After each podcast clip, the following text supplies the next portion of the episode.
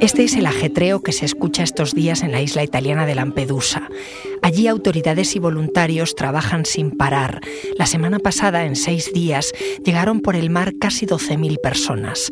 Aunque están acostumbrados a recibir a migrantes, nunca habían sido tantos. La situación es crítica. Los vecinos ofrecen ayuda, pero piden al gobierno medidas para seguir viviendo del turismo. La primera ministra Giorgia Meloni y la presidenta de la Comisión Europea visitaron la isla, pero más allá de reconocer el desbordamiento, solo anunciaron un plan sin novedades. Soy Ana Fuentes. Hoy en el país, migrantes y vecinos hablan desde Lampedusa. ¿Por qué Europa no responde?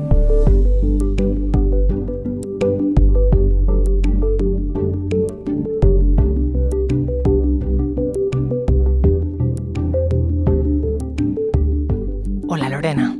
Hola Ana. Lorena Pacho es la enviada especial del país a Lampedusa. Cuéntame lo primero, ¿cómo has visto a las personas que han llegado estos días a la isla, que eran miles? Bueno, Ana, pues para que te imagines, eh, Lampedusa es una isla muy pequeña que se encuentra más cerca de las costas africanas que de las costas eh, sicilianas. Y estos días eh, se ha visto desbordada porque ha recibido un número de llegadas que, no había visto antes en, tan poco tiempo. Y durante al menos dos días en el centro de acogida que tiene la isla, que es muy pequeño y que tiene capacidad para 400 plazas, se han hacinado hasta 7.000 personas. Las autoridades es cierto que han ido trasladando a los migrantes a otros centros de, de acogida, los han eh, llevado en barcos a Sicilia o, a Calabria, pero esta maquinaria de, los traslados es eh, lenta y centenares de migrantes han vivido unos días muy duros en Lampedusa.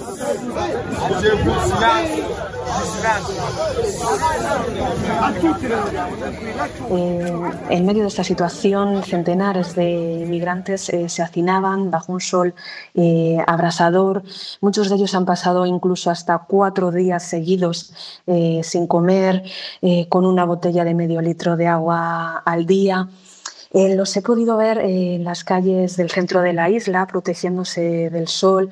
Se colocaban toallas que les habían dado los vecinos, los voluntarios, toallas húmedas en la cabeza, eh, para tratar de refrescarse. Pedían agua y comida a la gente.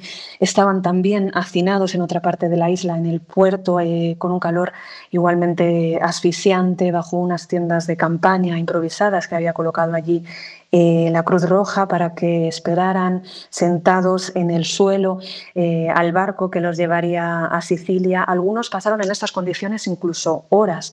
Es una foto tremenda y decías que mm, están más cerca de las costas africanas que de las italianas. ¿De dónde salieron esas personas?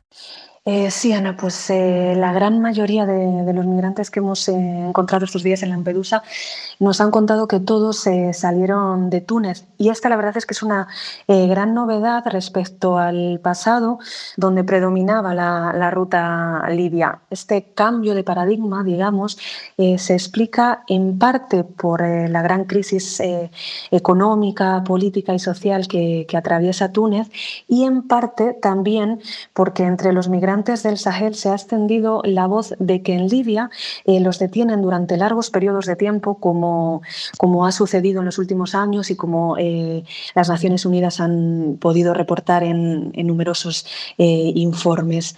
Los migrantes que han llegado estos días a Lampedusa proceden de países como Gambia, Nigeria, Liberia, Costa de Marfil, Sierra Leona, Camerún, Sudán. Pero si te parece, Ana, vamos a escucharlos. So sometimes they choose us, so we go inside the bush. So they'll say all of us we go is in our knees. So whatever we have, we bring everything. Aquí estamos eh, escuchando a Module Langit Jabel, es un chico de 18 años eh, que procede de Gambia. Y lo encontré en las calles del centro de Lampedusa, junto a la parroquia, que es eh, un lugar donde normalmente acuden a recibir comida, porque el, párroco de, la isla suele ayudarlos. También van a conectarse al wifi para, de la iglesia para hablar con, con sus familiares.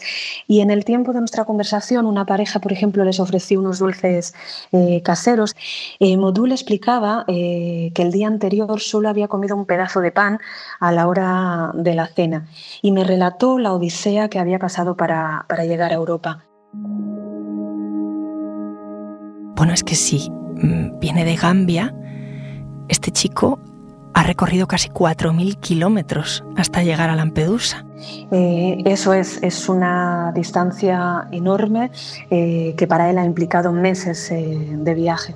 Me explicó, entre otras cosas, que después de atravesar el desierto, después de caminar más de 200 kilómetros al día durante meses, sin comida, con poco agua, con el desgaste físico y mental que eso supone, la llegada a Túnez fue devastadora.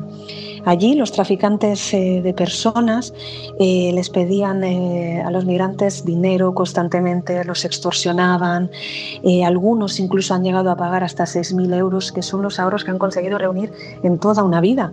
Em, Modul me explicó que la travesía en el mar fue muy dura, y una vez eh, que llegaron a, tierra firme en Lampedusa, la pesadilla continuaba. Estoy feliz de estar en Italia, pero está siendo muy duro, eh, me decía. Y me contó que las condiciones en el centro de acogida lo habían dejado exhausto, se sumaban a todas las calamidades que, había pasado en, los últimos meses o, años. Decía, llevo días con la misma ropa, no, no he podido asearme, ni siquiera darme un baño. Y repetía, no es fácil. Me explicó también que algunos de sus compañeros no tenían incluso zapatos y caminaban eh, descalzos sobre el asfalto abrasador. Y es cierto que, en estos días he visto a muchos chicos eh, así.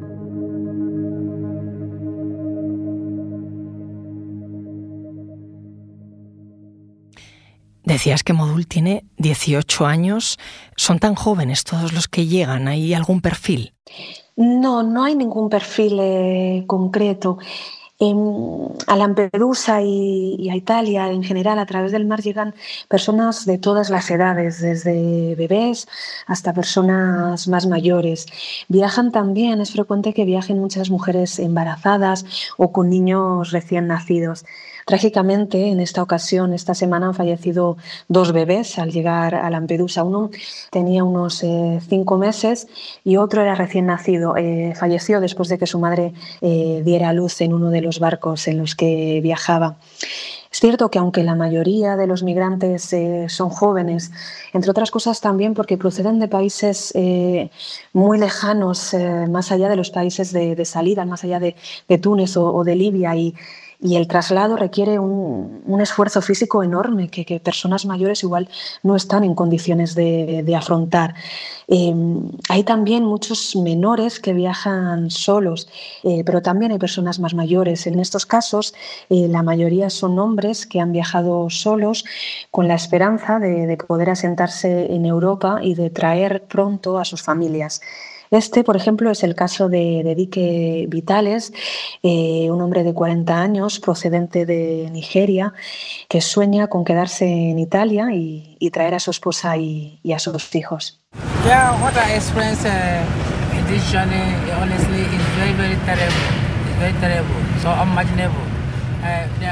Fíjate, Ana, en esta charla que tuve con él, eh, di que agradece al gobierno italiano a pesar de que los ha mantenido hacinados y de que ha permitido que pasen hambre y penuria durante días.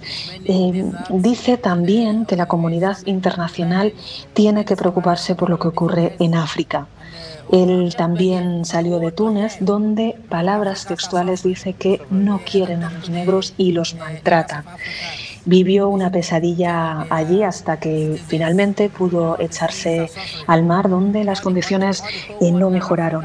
Eh, relata que en el camino vio restos de naufragios eh, se encontró con otros barcos cargados de migrantes que se estaban hundiendo y personas que habían caído al agua.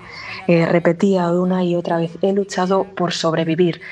Y es cierto que desde las eh, organizaciones, eh, por ejemplo, como la Organización Internacional de las Migraciones, advierten que los números de personas desaparecidas o fallecidas en el Mediterráneo puede ser mucho mayor porque no hay observadores, nadie, no hay una misión de vigilancia ni de rescate como sí había en el pasado que pueda ayudar o registrar este tipo de travesías. Entonces, realmente no sabemos lo que sucede en el Mediterráneo. Tenemos la información que nos trasladan los migrantes que han sobrevivido a las olas, que han conseguido llegar a tierra firme y lo que cuentan eh, a veces es eh, realmente desolador.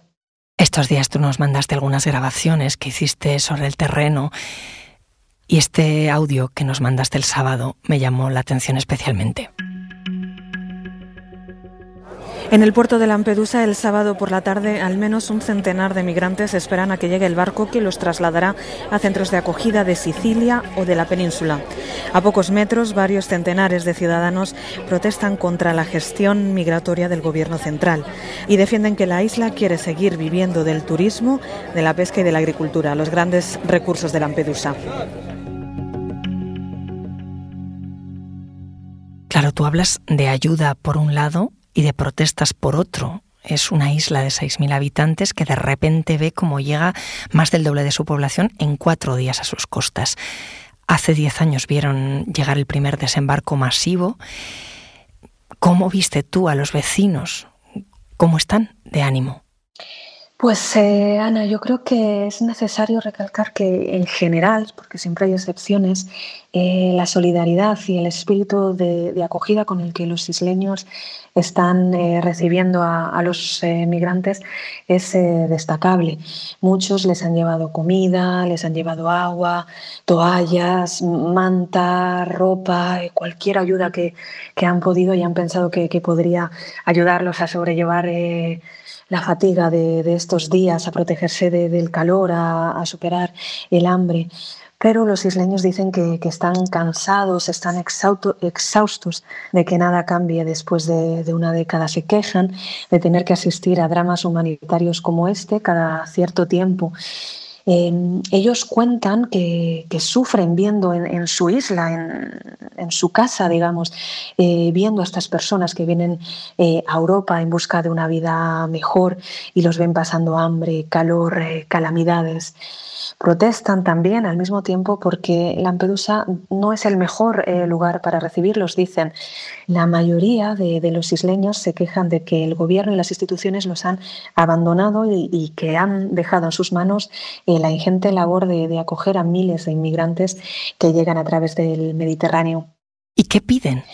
Pues piden sobre todo que el gobierno eh, establezca dos barcos frente a Lampedusa para que rescaten a los migrantes en el mar y los trasladen a, otros lugares. Esto ya sucedía en, el pasado con, una misión de, rescate que tenía Italia que se denominaba Mare Nostrum y que se puso en marcha precisamente a, raíz de un naufragio que se produjo en 2013 en Lampedusa en el que perdieron la vida casi 300 eh, migrantes. Entonces eso permitía que que los eh, migrantes que eh, llegaban a través del mar fueran rescatados directamente en el mar y trasladados a otros centros de acogida donde recibían una mejor asistencia. En Lampedusa casi todos los vecinos eh, coinciden en que la crisis de estos días se podía haber previsto y evitado. un grupo de unos 600 ciudadanos se congregó en el puerto para protestar contra la gestión que está haciendo el gobierno central.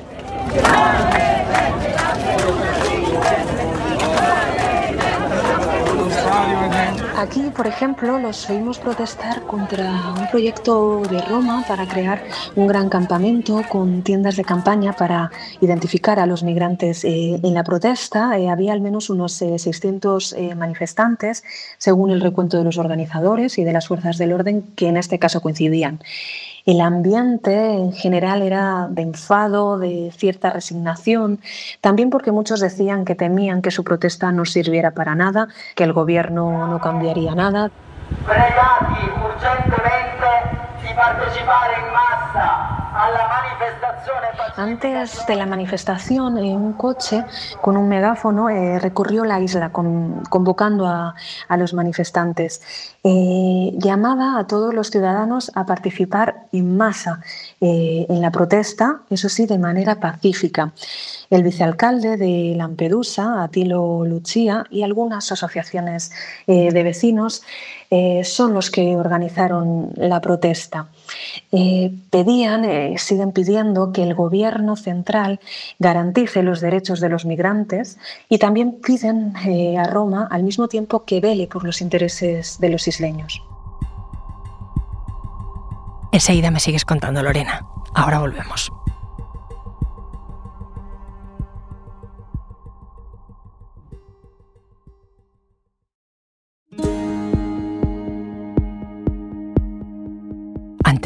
Hemos escuchado a los migrantes, a los vecinos de Lampedusa, el ambiente que se vive estos días después de la llegada de casi 12.000 personas por mar. Pero todo esto además, Lorena, tiene una vertiente política, ¿no? ¿Se ha tensado aún más el discorso migratorio en Italia? Che l'Italia e l'Europa non possono accogliere questa massa enorme di persone, particolarmente quando il flusso della migrazione viene gestito da trafficanti senza scrupoli e si muove su rotte illegali. Así es, Ana. Eh, aquí escuchamos eh, la comparecencia de la primera ministra, de Giorgia Meloni, cuyo gobierno eh, había asignado hace no mucho tiempo una partida de 45 millones eh, de euros a Lampedusa para gestionar eh, la llegada de migrantes eh, a la zona. Pero mm, claro, en, los últimos días ha quedado claro, resultado evidente que, es insuficiente y que la situación es tan compleja que, no se arregla solo con, dinero y, ya está. Y eso ha ocasionado además fricciones en el país. Por un lado, eh, ha habido choques entre el gobierno y la oposición que califica la gestión migratoria de Meloni como mezquina.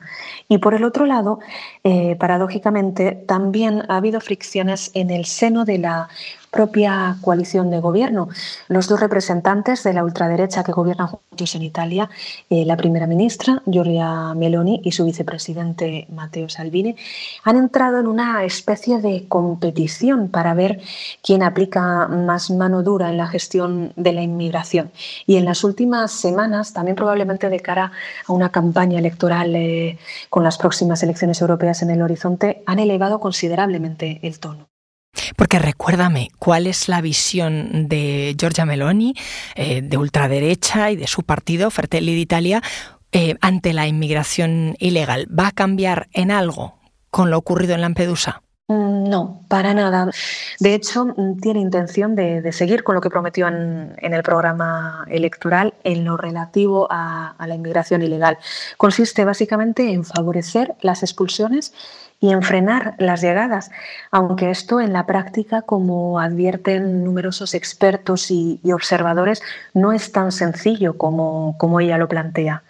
La primera ministra italiana, además, ha reclamado a la Unión Europea una misión naval de vigilancia de fronteras y ha prometido, eh, entre otras cosas, ampliar los centros eh, de identificación y expulsión de inmigrantes ha lanzado un mensaje a los migrantes que, pretenden llegar a través del mar a Italia diciendo, si venís a Italia, se os encerrará, se os retendrá y se os expulsará. Palabras eh, textuales. Desde el inicio ha insistido en que se trata de una cuestión europea y ha reclamado mano dura a Bruselas. De hecho, eh, Meloni invitó a la presidenta de la Comisión Europea a visitar Lampedusa. Exacto, fueron eh, juntas, eh, participaron en una visita conjunta que, fue relámpago, expresa, apenas pasaron dos horas en la isla, una visitando el centro de acogida eh, y el puerto y otra en una rueda de prensa con los periodistas. Para que te hagas una idea de, lo rápida que fue la visita, ni siquiera apagaron los motores del avión oficial que las llevó a la isla. Entre ellas, en todas las etapas de, esta visita no dieron ninguna muestra de complicidad, eh, se mantuvieron serias eh, y distantes. Y en el centro de acogida, por ejemplo, no interactuaron con ninguno de los migrantes que estaban allí frente a ellas.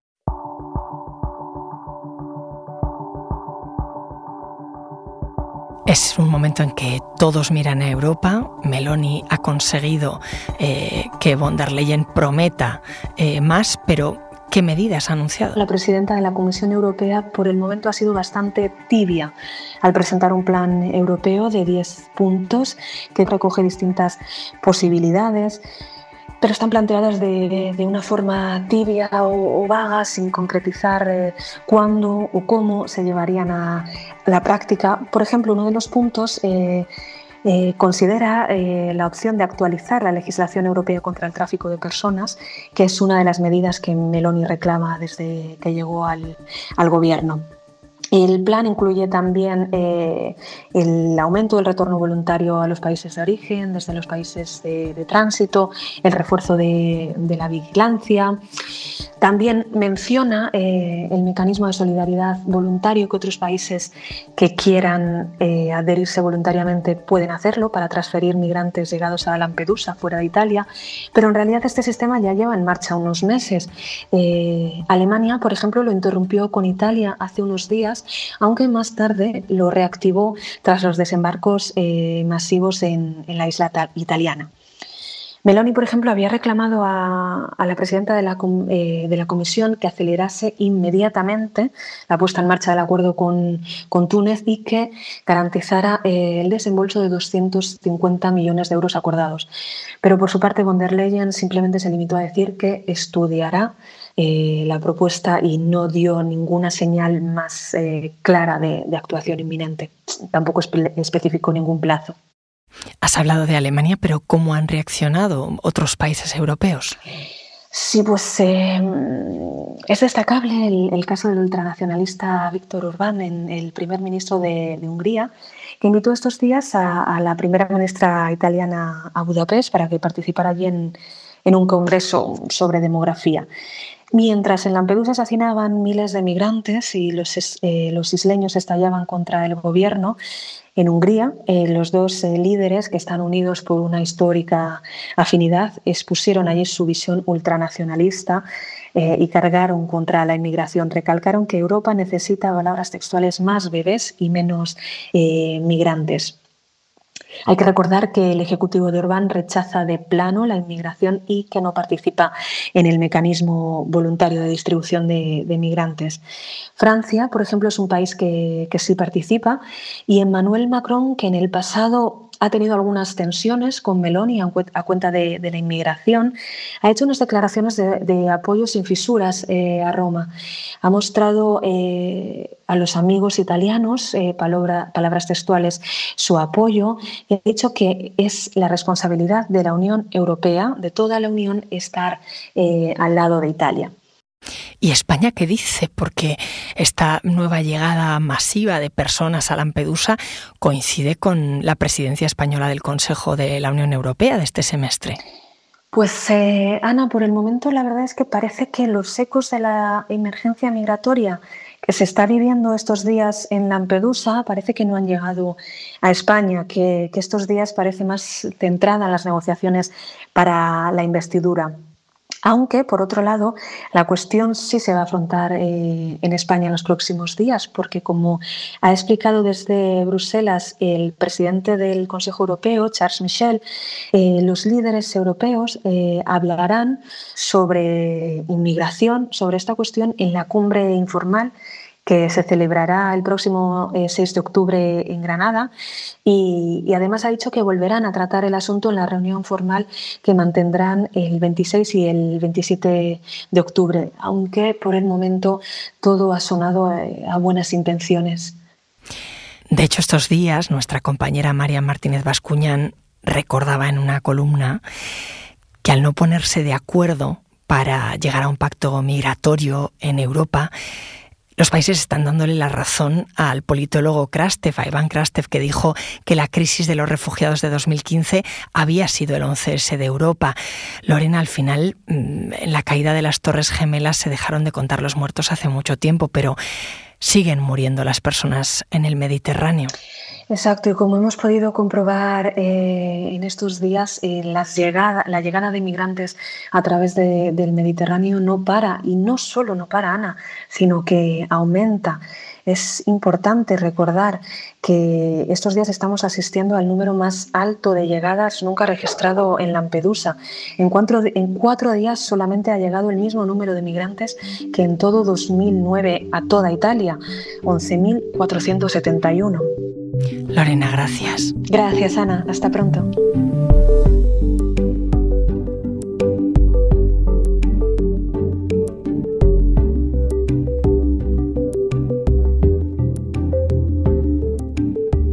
Este episodio lo han realizado Lorena Pacho y Silvia Cruz La Peña, que también lo ha dirigido. El diseño de sonido es de Nicolás Chabertidis. La edición es de Ana Rivera. Yo soy Ana Fuentes y esto ha sido Hoy en el País. Mañana volvemos con más historias. Gracias por escuchar.